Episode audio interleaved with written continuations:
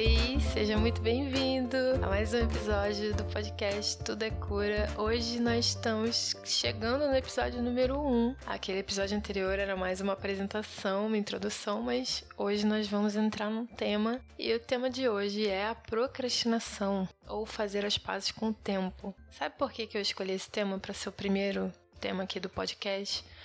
Porque essa conversa que você vai ouvir agora, ela foi gravada no final de agosto de 2018 e ela só tá chegando ao seu conhecimento agora em maio de 2019. Então você pode chegar aí em duas conclusões. Uma, eu sou uma expert em procrastinação. Duas, vai ver, eu fiz as pazes com o tempo e esse era o momento certo do projeto. E pode ser que não seja nenhuma das duas respostas, eu acredito que seja uma mistura das duas, mas o importante é entender o quanto essa o quanto esse assunto de procrastinação às vezes coloca a gente num lugar muito angustiante, né? A gente entra num processo de cobrança e começa a se sentir agoniado, frustrado, e enfim, a mente planta um monte de pensamentos ruins na nossa cabeça. E a coisa acontece, ao invés de fazer a gente ficar feliz, a gente fica triste.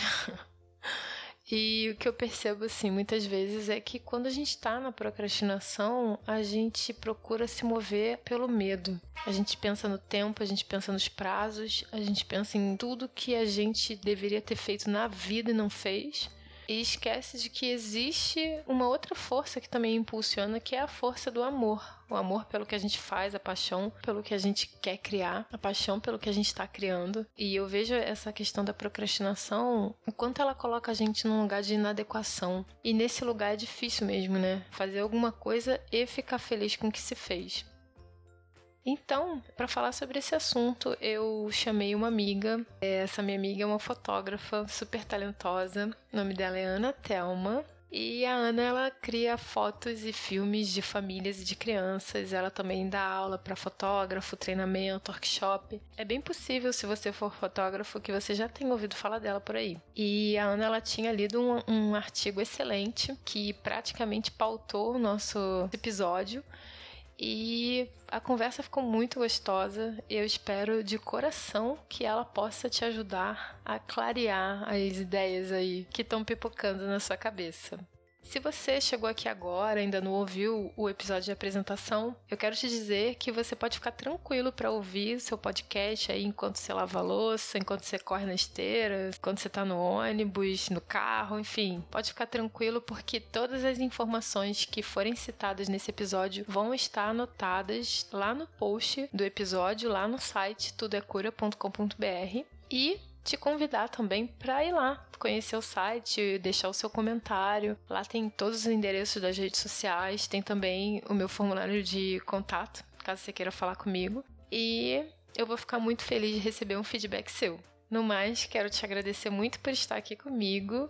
Eu espero que eu consiga te ajudar a criar uma vida ainda mais autêntica e ainda mais feliz. Agora vamos pro episódio.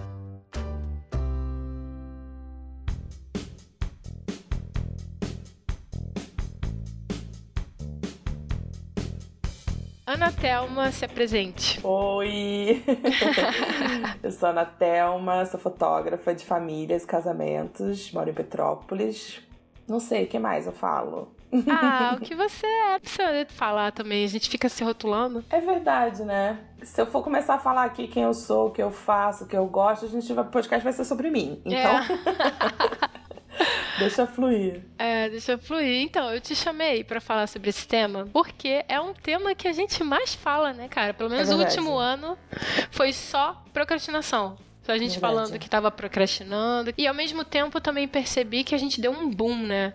Uhum. Foi um movimento meio que juntas, assim. Até achei que pudesse ser planetário. Olha, pode ser que seja. É, porque fluiu, foi assim, cara. A gente cara. tinha que fazer nossos dois mapas juntos, assim, casar os mapas. Sinastria amigável.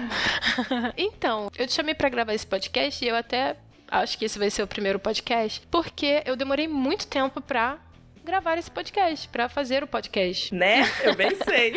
Porque esse projeto já tá na gaveta há um tempo, né? Mas aí é que tá. O uhum. interessante é que agora ele tá fluindo. Simplesmente fluiu, assim. Eu queria trazer você para falar sobre procrastinação, justamente pra gente tentar entender o que aconteceu, né? Acho ótimo, porque eu amei muito o nome que você deu pro, pro seu projeto, que é Tudo é Cura. Eu tô realmente numa fase muito bacana da, da cura da procrastinação. Na semana passada mesmo eu me deparei com um site que, nossa, eu li, me abriu os olhos de uma maneira. Falaram comigo sobre procrastinação de uma maneira que eu nunca tinha falado e fez muito sentido. E, e cada coisa que a gente coloca né, no nosso aprendizado, cada tijolinho na nossa parede, vai ajudando mais a gente se encontrar, a gente lidar com os nossos problemas, a gente se curar. E isso é muito bacana. Então, é o momento para mim, sabe, para isso. É.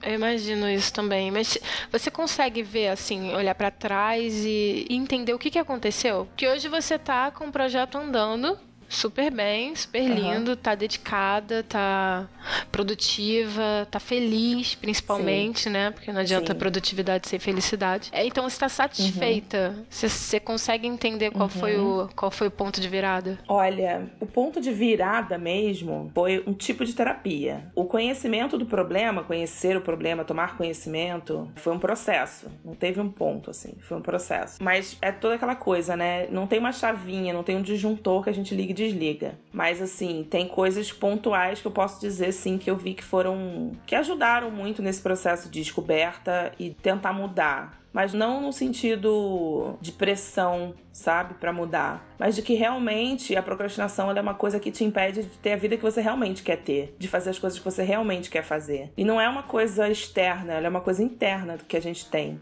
A pessoa que procrastina, se ela conversa com uma outra pessoa que não procrastina, que é uma pessoa normal, entre aspas, é difícil de explicar o que, que passa dentro da nossa cabeça, as coisas que a gente sente. E é por isso que eu fiquei muito encantada com esse artigo que eu li na semana passada, porque foi a primeira vez que eu realmente alguém falou comigo de uma maneira que eu falei, é isso, é exatamente assim que eu me sinto. E o que eu achei legal desse texto que eu li é que ele falava assim, ele escreveu um artigo, na verdade são três artigos enormes cada um sobre isso, e ele mesmo fala no início, assim, eu tô aqui falando sobre isso, não é porque eu ah, superei a procrastinação, venci isso, agora eu sou perfeito, não procrastino mais. Não, ele entendeu o que ele passava e ele se identificou naquele processo e ele tomou consciência, né, do problema e falou: "Beleza, e eu faço isso. Agora, em que fase que eu tô nesse processo? O que que eu já passei? O que que eu ainda vou passar? Será que eu já tô onde eu quero?" Então ele fala bem no início do artigo isso, que ele não é perfeito e não superou aquilo tudo. Ele ainda comete muitos erros, ainda faz muita coisa, ainda precisa melhorar em alguns aspectos, mas ele pelo menos já entendeu onde ele está. E isso para mim foi muito importante, porque às vezes você lê um artigo sobre procrastinação ou sobre qualquer outro problema e parece que aquelas pessoas estão perfeitas, uhum. né?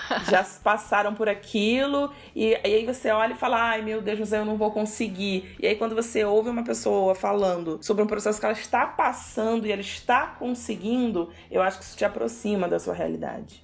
Esse assunto de procrastinação às vezes gera muita tensão nas pessoas. Sempre me gerou Sim. muita tensão porque me gerava muita cobrança. Então eu lia esses artigos e eu ficava pensando em tudo que eu não estava fazendo, como eu estava distante uhum. daquela realidade. Não era uma visão amorosa sobre mim, né? Pelo que você está falando, eu acredito que esse cara, né? Ele teve uma visão amorosa. Percebo muito isso. É, o, o espaço de acolhimento, né? Eu sinto que no meu caso, sair da procrastinação, primeiro eu precisei aceitar tudo que eu estava sentindo. Eu acordava e eu ficava pensando assim: eu tenho que fazer um monte de coisas. Eu tinha aquela lista enorme de coisas para fazer que eu sabia que eu não ia fazer. Eu já acordava me sentindo inútil. E aí eu olhava para aquilo e eu ficava usando aquele pensamento para me machucar e não para empoderar os meus sonhos, não para me colocar para frente. E aí chegou um dia que tava assim doendo tanto porque eu tava vendo um monte de ideias, um monte de coisa e tendo a certeza de que eu não queria fazer, que eu falei assim, cara, quer saber? Eu não vou mais usar isso para me machucar não vou mais. Então, se é para eu não fazer, então eu vou aceitar o não fazer. Então, a partir de agora, eu sou uma pessoa inútil. Ponto. Fiz as pazes com inútil, sabe? E comecei a viver desse lugar uhum. de ser inútil. Então, já que eu sou inútil, eu não vou fazer nada. E aí é engraçado que quando você aceita, as coisas pipocam, né? Então, tipo assim, ah, vou só arrumar a casa aqui, vou só fazer não sei o que aqui. E aí eu fui percebendo que fluindo, eu fui fazendo. E eu comecei a de fato seguir um conselho que eu sempre dei, que era: ah, cara, segue o teu coração. Porque é, é, bem aquela história do o medo te empurra e o amor te puxa. Eu segui o que eu tava sentindo vontade de fazer, sabendo que eu não queria mais usar todas as minhas obrigações para me machucar. E aí eu comecei a fazer cursos e voltei a fazer coisas que eu gostava. E aí conheci pessoas e dentro desses lugares, pessoas que faziam as coisas, mas com esse lugar amoroso e não esse lugar de ai, high performance, já acorda, sei lá, tipo, você tem cinco minutos fazendo sei o que, cinco minutos, vai, go, go, go. Não tinha esse negócio. Uhum. Era uma coisa mais amorosa com os meus planos, com o meu processo. E aí a coisa começou a fluir. Eu sinto que foi meio que assim para uhum. mim. Achei aqui o nome dele. O nome dele é Tim Urban. Ele tem um TED Talk que simplifica bastante o que ele fala nesses três artigos. Se eu vou te passar os links depois para você colocar aí. Mas quem for ansioso, como eu, e estiver ouvindo isso, já quiser ir procurando, tem um TED Talk do, dele, Tim Urban, que ele fala sobre isso. O site se chama Wait But Why. Wait But Why. E eu vou te passar o link do primeiro artigo, uma série de três artigos. Eu tô acendendo uma velhinha, tá? Por isso barulho. Aqui. Tá para ficar aqui no, no clima. Uh.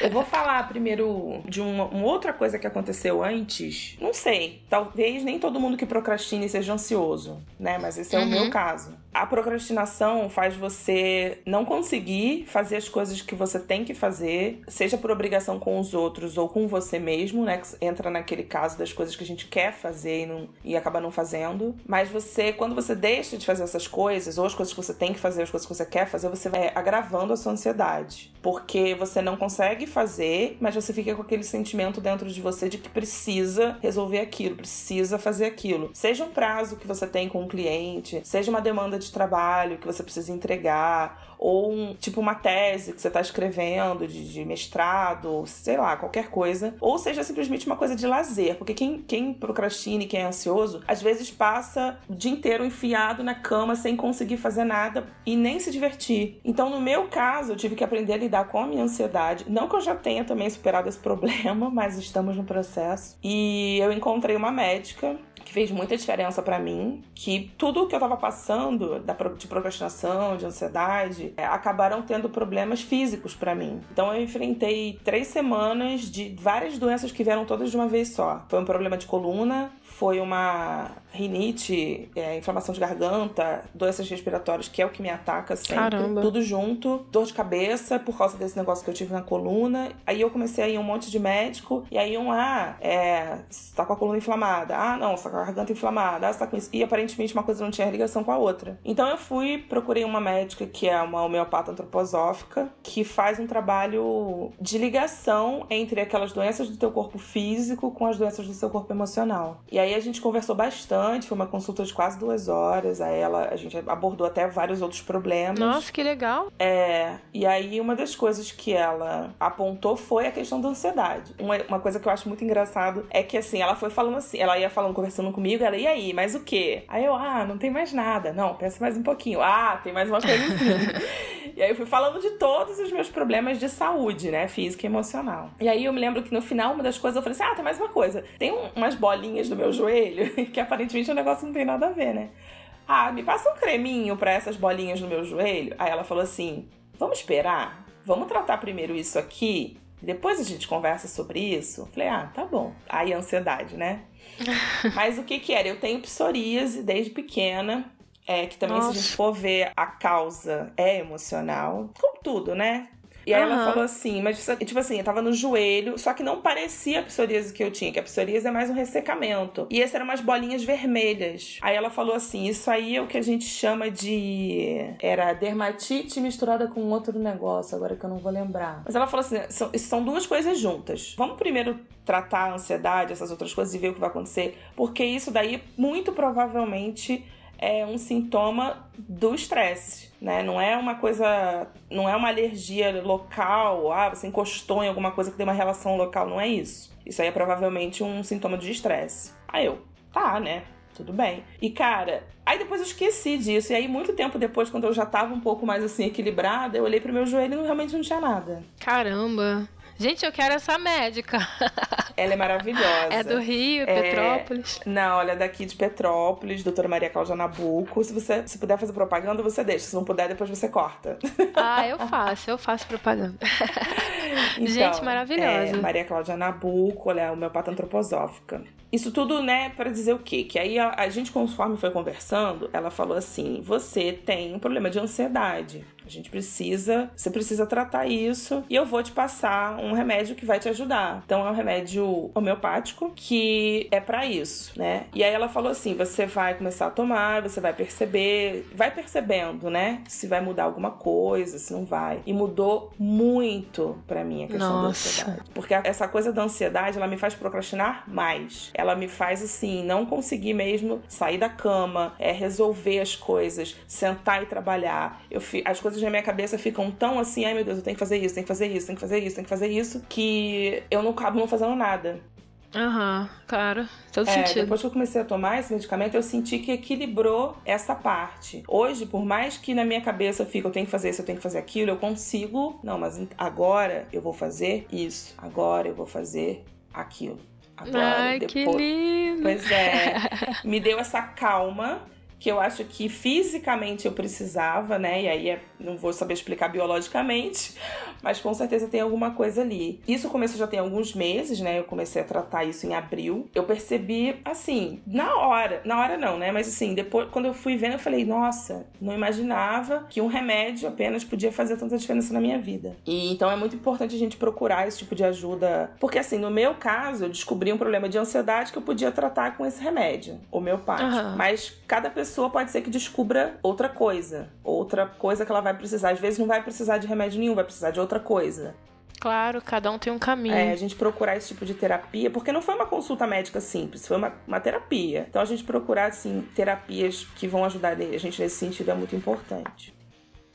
Ah, eu concordo, cara. Eu achei interessante você falar da ansiedade, porque o que que acontece, né? Eu, eu sentia isso muito. Você vê todo mundo fazendo todo tipo de coisa e você acorda e sabe que tá perdendo mais um dia. Porque você, você meio que sabe inconscientemente que você não vai fazer, sabe? Uhum. E isso é muito cruel com a gente, uhum. né? É. E a ansiedade, o tratamento da ansiedade é justamente você parar um pouco essa mente que tá ali falando o tempo todo e, e fazendo você acreditar que a mente mente para você, né? Então, tipo, uhum. faz você acreditar que tá tudo errado, que você é um errado, que você fica tão imerso nesses pensamentos que você esquece de ver o que é real, que é o que tá acontecendo de verdade na sua vida. Sim. Então, às vezes eu tava sentada ali no sofá, né? Já, tipo, um trilhão de coisas passando. E isso é. consome energia também, né? Totalmente. Sim. E aí eu achei interessante você falar isso, porque é, recentemente eu soube de um livro, eu tava ouvindo um outro podcast e as meninas estavam recomendando um livro e a convidada delas recomendou o livro Originais.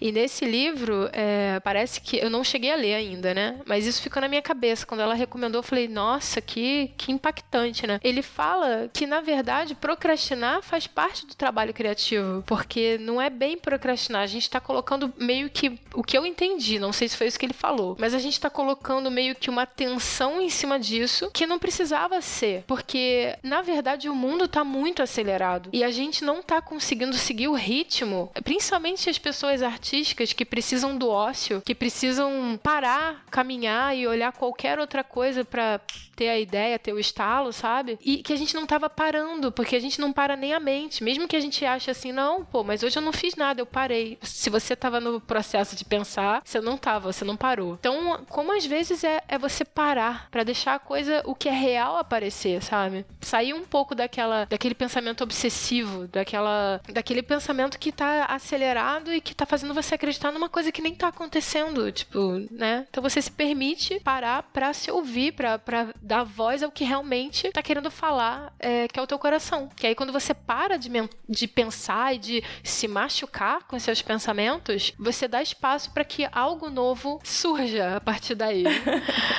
Ai, muito legal. Adorei, cara, saber dessa, dessa situação contigo. É, foi muito, foi muito bacana. E ela também virou para mim e falou: você não vai precisar tomar esse remédio a vida inteira, né? Você, à medida que você for melhorando, você vai poder ir tirando. Mas por enquanto você vai observar. Vai chegar uma hora que você vai esquecer de tomar e aquilo não vai fazer falta. Você já vai estar. Tá, não vai estar tá mais dependente disso. E mas vai observando. Se você ficar um, dois dias sem tomar e você sentir que esse sentimento volta, volta a tomar. Isso aqui, e aí você, a muito gente bom. vai ajustando isso. Mas é, e é, conforme você estava falando agora do artista e da necessidade do ócio criativo, eu fui lembrando muito desse artigo, né, que eu li na semana passada. Mesmo eu tendo já conseguido controlar a minha ansiedade, eu hoje eu consigo sentar para trabalhar, fazer as minhas coisas, organizar, colocar no papel. Eu ainda assim tinha a procrastinação, porque são coisas Aham. ligadas, mas não é a mesma coisa. Nesse artigo dele, é que eu não quero dar muito spoiler, porque eu quero que as pessoas vão lá ver, porque é muito legal mas é impossível não falar um pouco. Ele cria uma analogia de que dentro da mente do procrastinador existe o tomador de decisões racionais, que é você. Teoricamente tem que estar no controle do barco. E a pessoa normal, ela tá lá no leme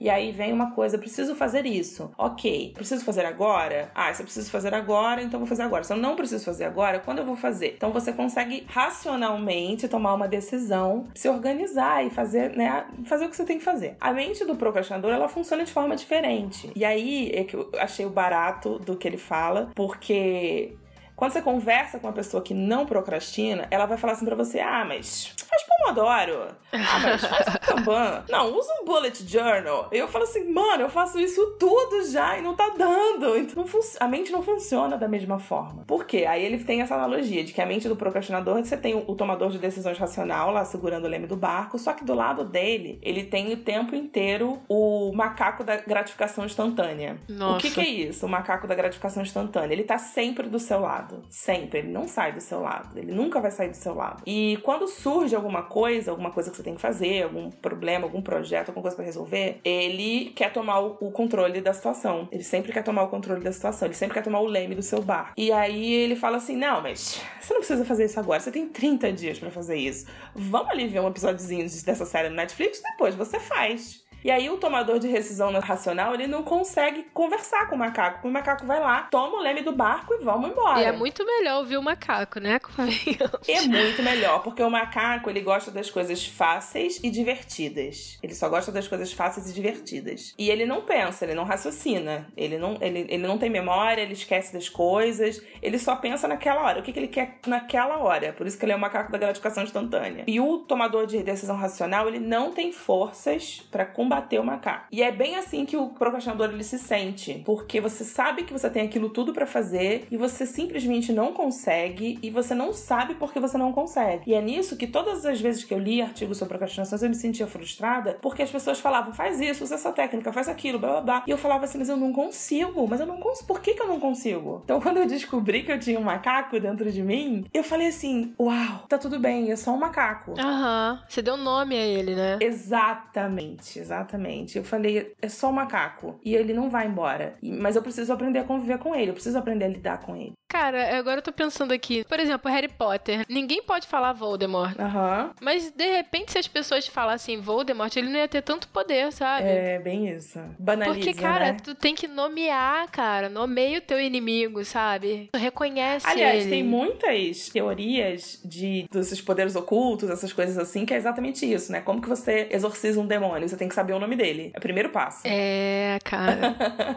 é sempre. Ai, que É, coisa. todos os filmes, todos os livros falam sobre exatamente sobre isso, né? Você tem que. Ah, essa pessoa que tá possuída por um demônio, como é que a gente vai exorcizar? Como é o nome dele? A gente tem que falar o nome dele. Porque é exatamente isso. Todo problema que você tem, a primeira coisa é você tomar conhecimento dele. Você encarar ele, você olhar de frente, você olhar e falar: beleza, você tá aqui, você existe. Quem é você? Como é que eu lido com você? Cara, arrasou. Nem sempre a gente vai conseguir excluir aquilo de dentro de si, mas você tem que aprender a lidar. É porque se você se tá dentro de você, você acha que é você também.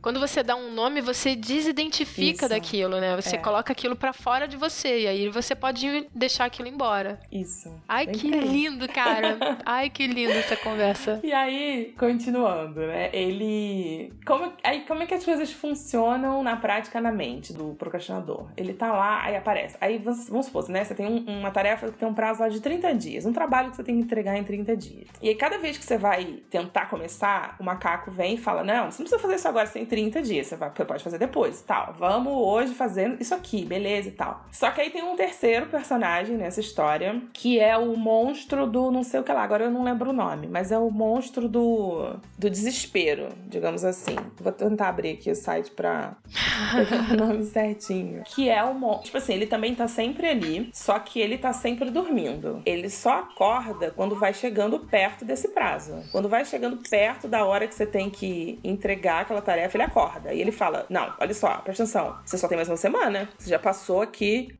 ele acorda já com todas as notificações do WhatsApp, né? Exatamente. Assim, ó, tá acabando. Ah, é o monstro do pânico. Nossa! é o monstro do pânico. E aí ele fica assim: ó, você só tem mais uma semana? Você tá prestando atenção que você só tem uma semana? E aí quando chega, tipo assim, sei lá, no último dia do prazo que você não fez, ele acorda assim, muito louco. E aí ele é que consegue botar o macaco para correr. Ele bota o macaco para correr, o macaco sobe na árvore, desaparece. Só que aí tá, fica você e o monstro do pânico. É. Naquele último dia, naqueles últimos minutos minutos para terminar aquela tarefa. E aí vem todas aquelas coisas que você precisa fazer, precisa fazer. E às vezes, na maioria das vezes você não consegue fazer da melhor maneira possível, porque você tem que fazer correndo para terminar. Então você não dá o seu melhor e aí você nunca consegue meio que sair do lugar. Você nunca consegue crescer. Porque se você não tá entregando o seu melhor naquele momento, você não vai sair do lugar, você não vai criar coisas novas, você não vai ter mais reconhecimento. Então esse ciclo é muito perigoso. Esse é o problema, né, da procrastinação. E aí quando você começa a entender como isso funciona, funciona, você consegue meio que se perdoar, falar, não, tá tudo bem, não sou eu, igual você falou, não sou eu, é uma parte de mim, mas não sou eu. Uhum. E aí você consegue começar a lidar melhor com esse problema.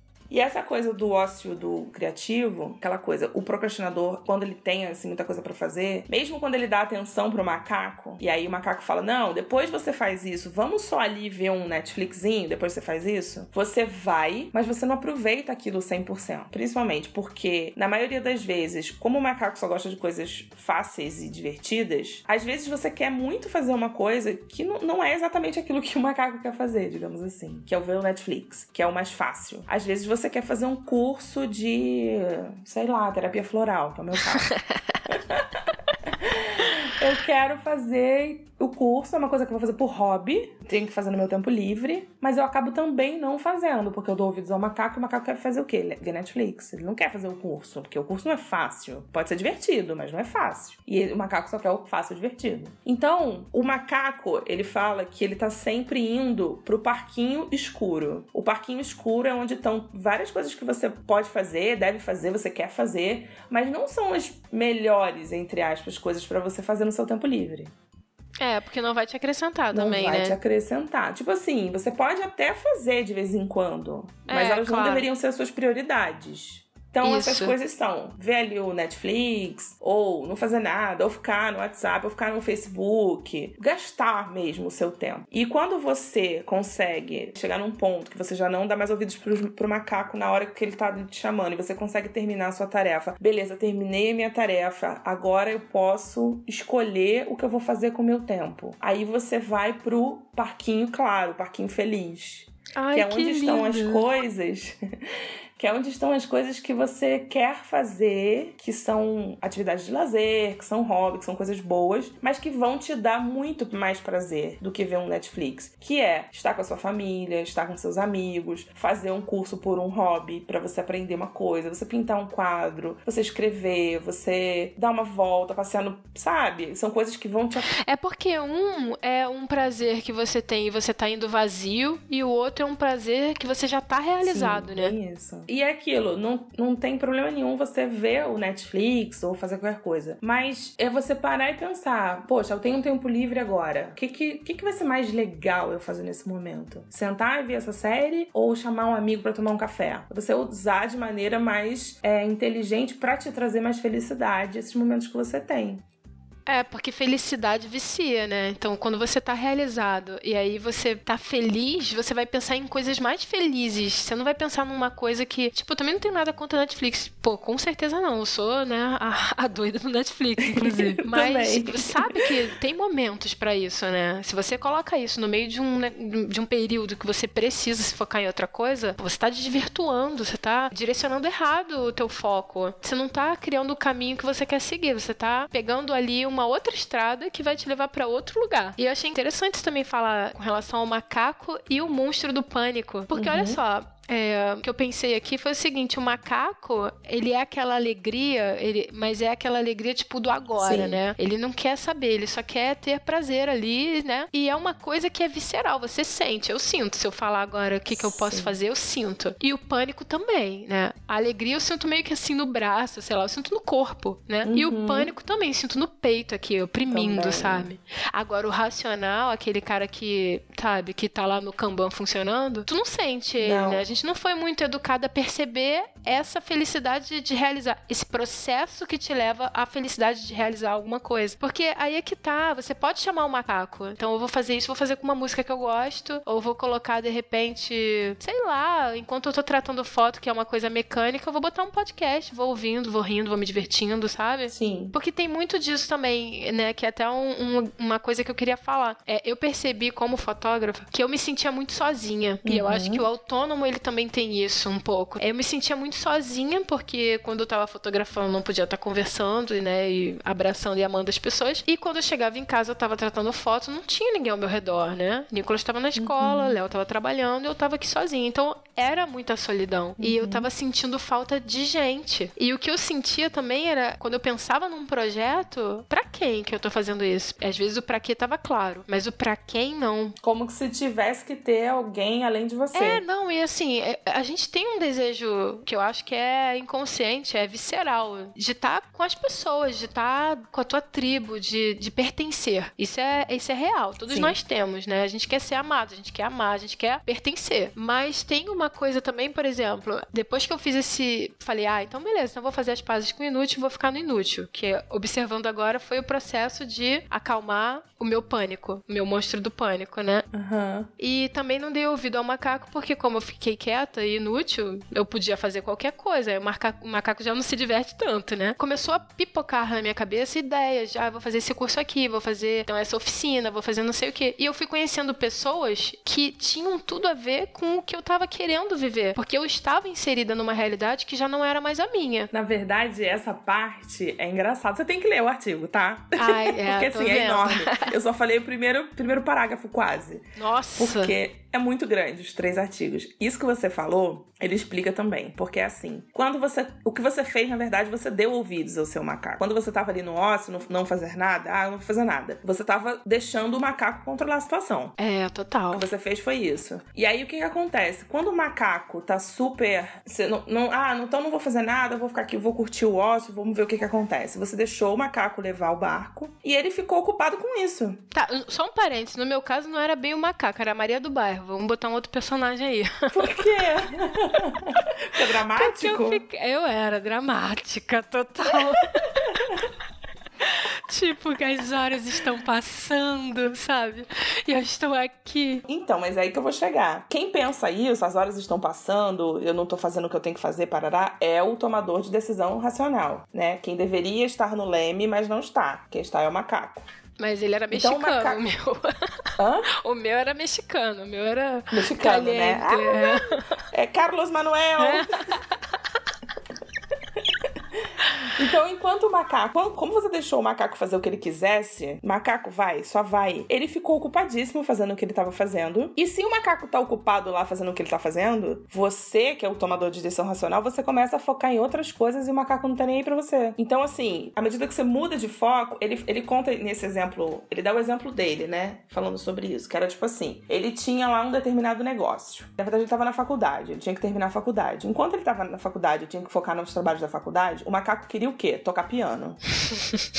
O macaco queria tocar piano, falava, não, você tem que ser um compositor, você tem que se dedicar à sua arte, você tem que fazer isso para parar. Nossa, macaco melhor pessoa. Pois é. Aí, quando ele terminou a faculdade, ele virou, ele não tinha mais aquela obrigação. Ele falou assim, beleza, agora eu posso tocar piano, eu posso fazer o que o macaco quer, eu posso fazer só isso aqui mesmo. Viver da minha arte e compor músicas e aperfeiçoar minha técnica. Então ele deu completamente ouvidos ao que o macaco queria fazer. Só que aí o que que acontece? Ele começou a fazer aquilo, né? A compor e, e estudar piano e tal. Eu não lembro se era piano o instrumento, não, tá? Pode ser que não seja. E aí o macaco ficou super entretido, só que ele precisava de dinheiro para pagar as contas. E aí ele começou a dar aula para jovens, assim, para que que estavam, acho que na, na faculdade e precisava de tipo aula de reforço. Uhum. Ele começou a fazer aquilo pra ganhar dinheiro. Aí o que que acontece com o macaco? O macaco muda de foco. Aí ele olhou para aquele negócio de dar aula para as crianças e falou assim: ah, não, peraí, então, então, então olha só, isso aqui, vamos fazer esse outro negócio aqui. E aí o macaco não queria mais tocar piano, mas ele queria tocar piano, porque agora ele é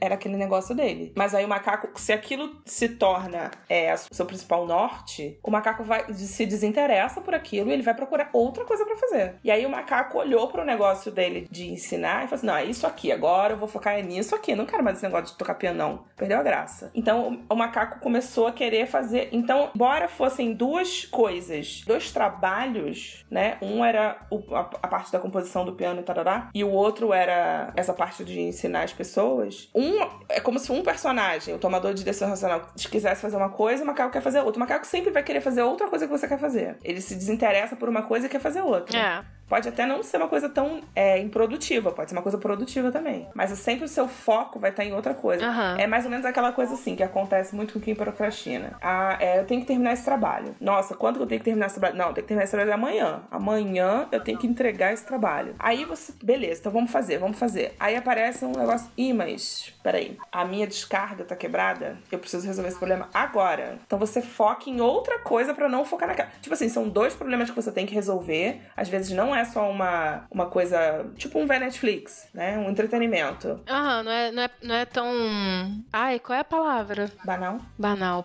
é, às vezes, às vezes são realmente duas coisas que você tem que fazer. Uhum. Mas como você não consegue tomar uma decisão racional, né? Porque o macaco ele sempre toma o lugar do tomador de decisão racional, você não consegue decidir o que é mais importante naquele momento, o que é urgente, na verdade, né? E isso é uma coisa que ele fala lá no final do, do, do, ter, do terceiro artigo, que existe aquela matrix de Eisenhower que de, define, né? Urgente e importante. Aí você coloca lá quatro quadrantes. Ah, eu o que é urgente, importante, urgente, não importante, importante, não urgente e importante, urgente. Ai, nunca consegui usar isso. Então, ele explica isso também. Por que, que os procrastinadores não conseguem? É por causa do macaco, né? Na verdade. Mas os procrastinadores, eles não conseguem definir o que, que é o que. Quando conseguem, eles não conseguem se ater ao que você tem que fazer, porque de acordo com, com essa matrix, o que é urgente e importante você faz agora, o que é urgente, não importante, que você delega, o que é. Né? Tem, tem as coisas lá que você faz. Uhum. É, um você delega, o outro você apaga. O que não é urgente, não é importante, você simplesmente deleta, não faz, esquece. E o que é não urgente e importante é o que você faz. Sei lá, tem um tem lá, né? E aí, por conta do macaco, você não consegue fazer. O que você tem que delegar, você faz. O que você tem que fazer, você apaga. O que você tem que apagar, você se dedica completamente. Então você fica perdido. E aí ele tem que ver os desenhos que ele faz no blog, cara. É o máximo.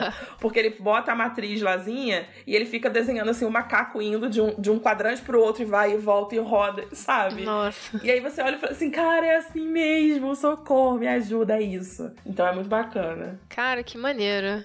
É porque, na verdade, a gente tem. Todo mundo mundo tem 24 horas, né? Uhum. Que é o que é padrão aí na vida. O que você vai fazer com essas 24 horas é que começa a ser uma tomada de consciência. Se você percebe que não vai dar para fazer tudo, né? Eu percebia, por exemplo, que no caso a minha procrastinação também era muito ficar nas redes sociais. E eu achava que não. Falei, ah, não, só vou ver aqui rapidinho. Só que às vezes o rapidinho era uma hora. Não, e a gente usa muito a desculpa de, ah, mas é o meu trabalho, eu preciso disso pro meu trabalho. Eu preciso estar aqui presente pro meu trabalho. É, só que não tem uma hora, né, pro seu trabalho, né? Né? Uhum. É, acaba sendo uma coisa que te tira do que você deveria estar tá fazendo também. E sem contar que você começa a entrar também na comparação ali com quem realmente já está fazendo, já está postando, já acordou, já malhou, já fez um monte de coisa. Você uhum. ainda tá ali tomando um café, aí você olha pro teu pão e fala, putz, não devia estar tá comendo pão.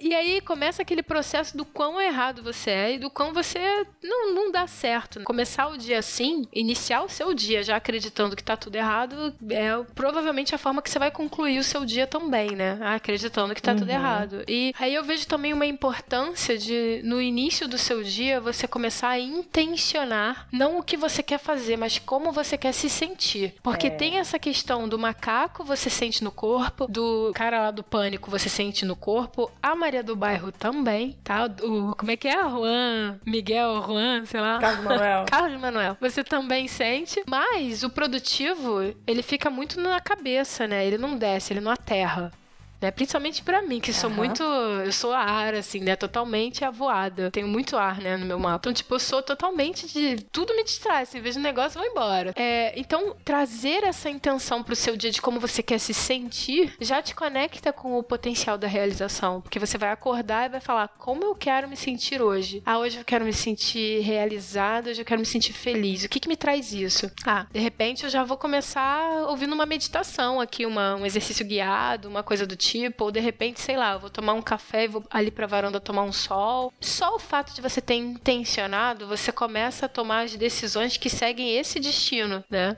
Você botou o pin Sim. lá na frente, tipo um Waze, né? Você botou. É, e isso para mim é a real produtividade, né? Às vezes a gente tem uma noção de que produtividade é só trabalhar. Para mim não é. É, exatamente. Para mim é você conseguir se manter nesse fluxo de coisas que você precisa e quer fazer. Isso. Porque, por exemplo, o meu trabalho, ele é um grande prazer para mim. É uma coisa muito legal para mim. Eu gosto muito. É muito bom quando eu entrego um trabalho para pessoa, não só porque eu, ah, terminei esse trabalho, mas aí é porque vem o feedback. E ela fala: Ai, Ana, eu amei essas fotos. E nossa, como ficaram lindas. E nossa, eu vou poder para sempre lembrar desse dia. E foi tão especial. E eu me lembro como eu me senti vendo essas fotos. Isso é muito legal. Uhum. Então, quando você com começa, né, o dia, igual você falou, é, desde o início, fazendo as coisas que você realmente quer fazer, você já entra nesse fluxo. E isso é uma coisa que ele fala também lá no segundo artigo. Que quando você consegue só falar pro macaco assim, agora não, Agora você não vai tomar as rédeas da situação. Fica aí. E aí você faz o que você tem que fazer, seja uma tarefa ou qualquer coisa. Quando você chega no final, você vem esse sentimento de uau, consegui. E aí você tem duas opções. Ou você vai pro parquinho feliz, ah, terminei essa tarefa, agora eu posso escolher uma coisa legal para fazer, ou você entra no fluxo, que é você ficou tão bem que você conseguiu terminar aquilo, que você, uau, vou fazer mais alguma coisa então. Vou pegar, já, já vou começar essa outra tarefa daqui, que eu vou continuar me sentindo bem como eu tô me sentindo agora. E aí essas tarefas não precisam ser tarefas de trabalho. Pode ser, é, é, é todo o seu dia, né?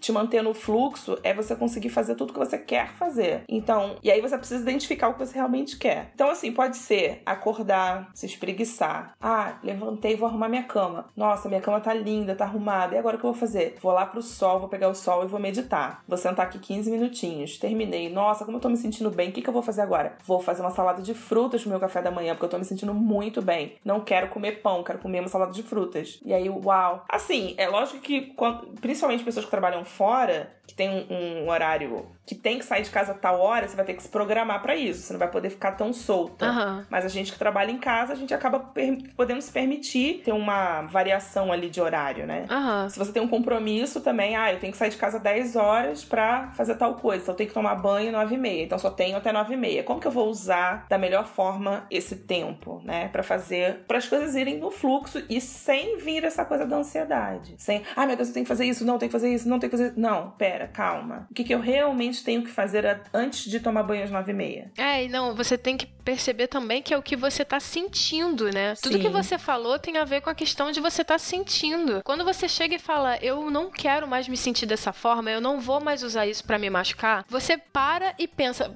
você, cara, você sabe o que, que te faz bem e o que, que te faz mal. Você sente. Então, se você tá se sentindo mal, você fala, para, cara, não, não vou usar isso para me machucar. Não é por esse caminho que eu vou ser mais produtivo. E eu falo de um lugar com consciência do que eu tô falando, porque eu fiz isso por muitos anos e não mudou a minha vida. O que mudou a minha vida foi me conectar com a felicidade. Falar assim, não, chega, acabou, não quero mais fazer isso. Então, beleza, não vou passar mais um ano assim. Não vou. Se é pra, se é pra cortar, eu vou cortar agora. Se não funcionou dessa forma, vou tentar outra forma, sabe? Vou vou, vou soltar é. essa questão que tá me martirizando. Eu não tô vivendo. Isso. Eu tô sobrevivendo a isso. É, esse ponto que você chegou, eu acho que é bem o ponto que a gente percebe que tem o macaco, sabe? Aham. E aí você decide não dar voz a ele a todo tempo. É, porque assim, é, na verdade, tudo isso que a gente tá falando tem muito a ver com essa questão de se conectar com o sentimento. Porque nesse livro dos originais, né, que. Eu esqueci o nome do autor, gente, que vou procurar aqui, daqui a pouco eu vou falar. É, ele fala, por exemplo, que a nossa geração ela não foi criada para ser feliz e realizada, para se sentir feliz e realizada. Ela foi criada para ter sucesso. Só que nem sempre uhum. ter sucesso é sinal de felicidade. Tem muita gente aí que chegou no sucesso e tá falando, oh, volta, que deu, deu ruim. E tem essa, essa coisa do sentir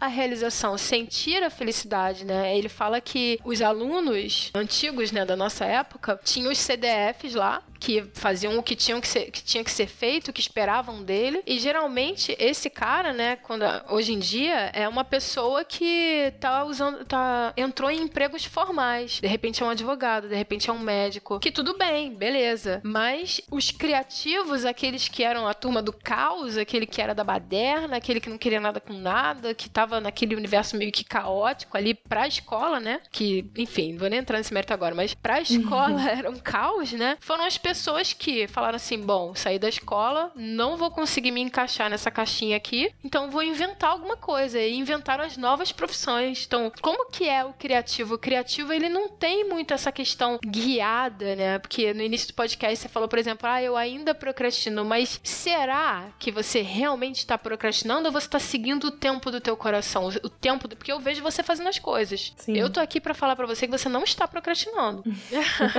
que você provavelmente está seguindo um ritmo que é o teu, cara. Cada um tem um ritmo. A gente nem foi criado para perceber o nosso próprio ritmo. Então, tipo assim, quanto que a gente perde com isso? Porque se a gente se conhecesse, se desde o início a gente. Não é se conhecesse, né? Entrar em mais uma cobrança. Não use isso para se machucar também. Mas volta agora e começa a se perceber. Começa a se conhecer. Você é a pessoa que vai conviver contigo pro resto da vida. Você vai estar em todos os momentos, literalmente, contigo. Então, faz as pazes com isso, sabe? Faz as pazes contigo. Se conhece, se sente, se permite eu tô, eu no meu caso, né, tô há 37 anos com essa pessoa aqui, não sei quem ela é, que absurdo isso, sabe? Então, é... deixa eu voltar aqui e eu ver o que, que você gosta, o que, que você o que, que você sente? Qual é a tua dor? Qual é a tua alegria, sabe? Quem é você? Se apresenta para mim, eu quero te ouvir agora. Eu vou parar tudo e eu vou te ouvir. E aí, desse espaço, você consegue provavelmente limar o macaco, o pânico, a Maria do Bairro, tudo. Por quê? Porque você vai estar tá ali para ser você, né? Essas personalidades já não vão ser mais a sua identidade. É, eu acho que tem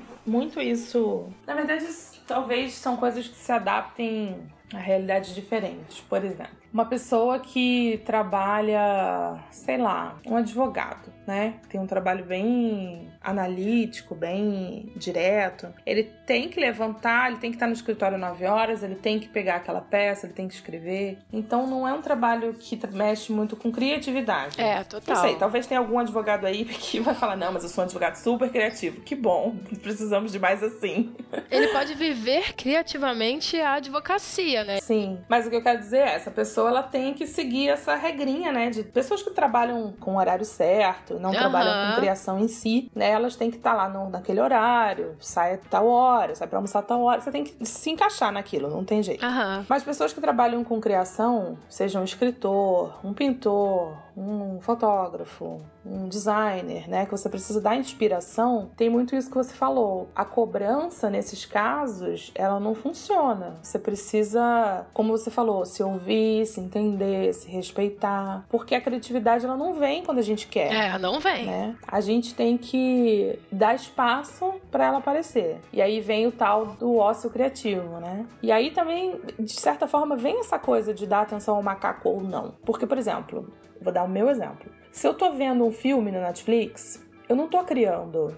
Posso até ter um insight de ver uma luz e falar assim: caramba, que bonita que, que é essa fotografia dessa cena, uhum. né? Você tá trabalhando a sua criatividade, mas dificilmente a minha mente tem espaço para criar enquanto eu tô assistindo, consumindo um conteúdo. É, principalmente nesse estágio vazio, né? Nesse é. estado que você tá que você tá se sentindo mal contigo. É, do contrário, se eu tiver fazendo uma atividade mecânica, passando um aspirador na casa, lavando uma louça, botando uma roupa para secar, a minha, enquanto eu tô fazendo aquela coisa mecânica, a minha mente tá, ó, viajando, viajando, falando várias paradas aqui dentro comigo mesma. E assim surgem as ideias. É, com certeza. Então, para mim, o ócio criativo é muito isso. Não que você tenha que fazer o tempo inteiro, mas você dar atenção a que tipo de tarefas você vai escolher fazer é, naquele momento. A mesma coisa fica nas redes sociais. Enquanto você tá ali rolando a tela e lendo o post dos outros, você não tá criando nada. Você tá consumindo. Você não tá dando espaço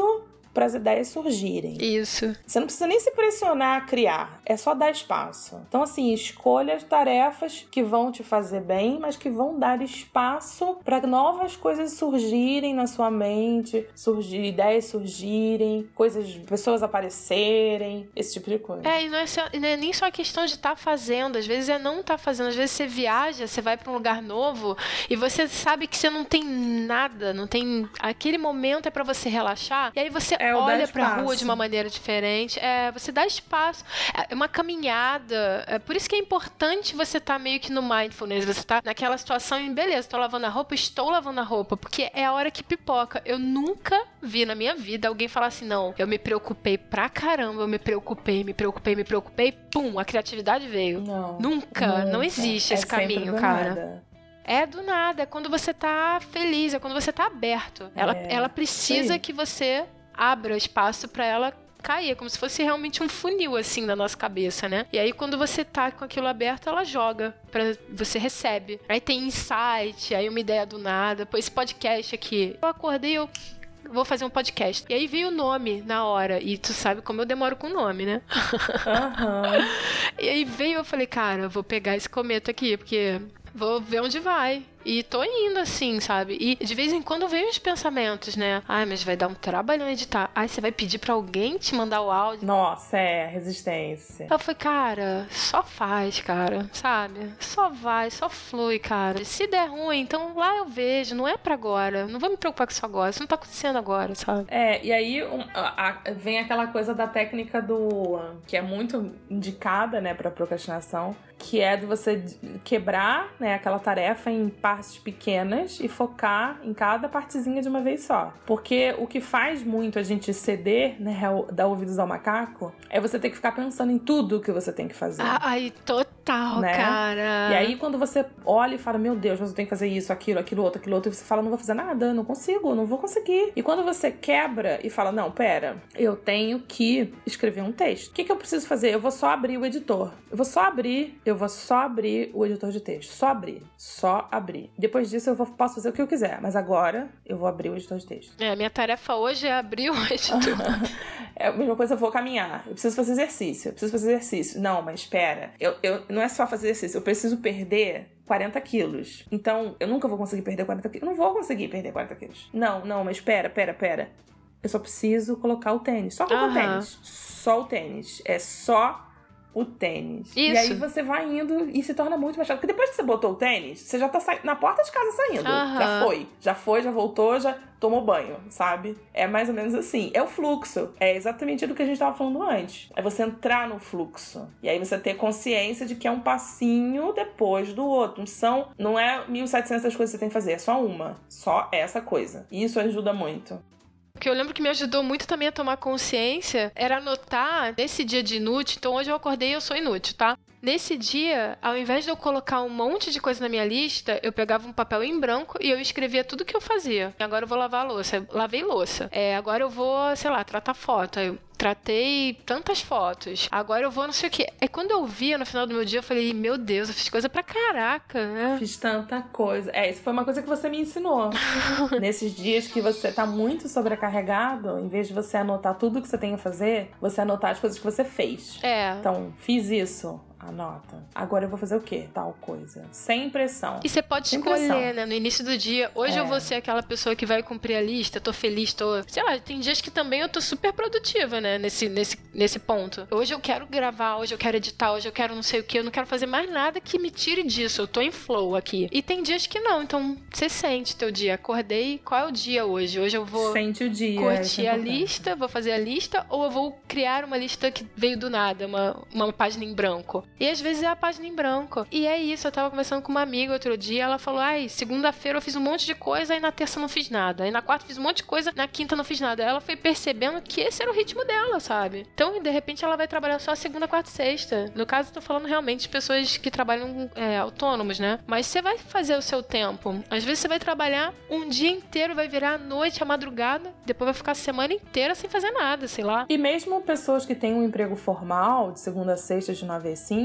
elas têm as tarefas delas que às vezes você não tá todo dia afim de fazer as mesmas tarefas. Isso. Então, às vezes, num dia que você não tá afim de sentar e fazer tal tarefa que você tem que fazer, você pode. Não, hoje eu não tô com cabeça para fazer isso aqui. Eu vou ler um artigo novo que vai me ajudar a melhorar no meu trabalho. Eu vou assistir um vídeo de um, de um profissional que é referência na minha área e eu vou estar tá viajando aqui e tal, mas eu tô fazendo alguma coisa por mim também, não só pelo meu trabalho. Isso. Isso é legal de se ouvir, né? É, com certeza. Você tem várias áreas na sua vida, sabe? Não é só uma. Tem outras coisas que tem que estar tá em equilíbrio, porque senão você vai ser uma pessoa destruída lá na frente. Chegou primeiro, beleza, mas tá toda quebrada, sabe? Não, não faz sentido. Eu, eu acho que a gente quer chegar lá na frente, chegar inteira, né? Chegar feliz, chegar realizada. Por isso que é importante você se conectar com o sentimento que você tá agora. Se você não for realizado agora no, no caminho, lá, no final da jornada, você não vai estar tá realizado também. Então, se você